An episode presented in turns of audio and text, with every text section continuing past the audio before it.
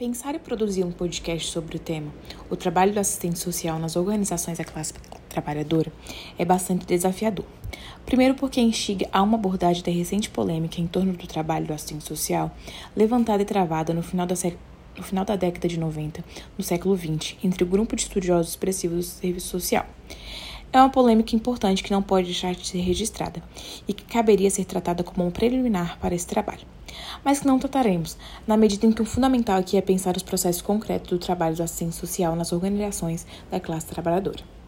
São processos complexos que podem ocorrer a partir de duas referências institucionais distintas. A primeira diz respeito ao trabalho profissional do assistente social realizado nas instituições de organizações autônomas da classe trabalhadora como empregadora desses profissionais, e a segunda refere-se ao trabalho em que a assistente social desenvolve junto a essas instituições e no movimento de organização da classe trabalhadora. A partir de outras instituições da prática profissional, no esforço de resgate desses processos, é importante buscar as determinações históricas que orientam o trabalho dos assistentes sociais nas organizações das classes trabalhadoras no Brasil, para em seguida identificar e analisar as tendências no país hoje. Dar conta desses eixos temáticos é certamente o maior e o mais importante desafio da reflexão a ser desenvolvida nesse trabalho. Pois devemos considerar, de um lado, o fato de que se trata de um, com, de um tema com pouca literatura produzida pelos estudiosos do serviço social, detendo-se especificamente nos processos de trabalho dos assistentes sociais, nas, nas organizações da classe trabalhadora. Mesmo no momento em que essa parecia ser uma tendência a crescer e a se fortalecer no Brasil, devido ao período recente de ascensão das lutas e da organização dos trabalhadores no final da, da década de 2,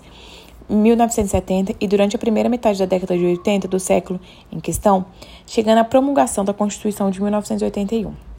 De outro lado, considerada a hipótese com qual trabalharmos que o impacto da reestruturação produtiva do capital e das relações de trabalho sobre a forma de organização e luta da, da classe trabalhadora incidem fortemente sobre essa tendência. É importante destacar nesse movimento a explosão das organizações nacionais não, não governamentais, entre as quais um número significativo atua na organização da luta social e nas quais a inserção profissional dos assistentes sociais foi ampliada na década de 90 do século XX. E ainda que em alguns casos tal fato também ocorra em organizações de classe trabalhadora, como no caso do Movimento dos Trabalhadores Sem Terra, MST, pois a questão da identidade profissional é fortemente colocada. Nesse aspecto, é, é frequente encontrar assistentes sociais nas ONGs que negam fazer a filiação do Conselho Regional do Serviço Social por não se reconhecerem como assistentes sociais. Das indicações feitas acima, acima, decorre que o texto foi desenvolvido por meio de dois eixos de reflexão. O primeiro é constituído por uma análise histórica das determinações do trabalho do assistente social nas organizações da classe trabalhadora como uma tendência da prática profissional, destacando os fundamentos históricos que levam os assistentes sociais a atuar ou a pretenderem atuar nesses espaços, como profissionais e a perspectiva atuais dessa tendência a fim de buscar as condições objetivas de sua constituição e possibilidades atuais. E o segundo eixo resgata a tendência atual do trabalho dos assistentes sociais nessa organização, destacando as perspectivas teórica-política.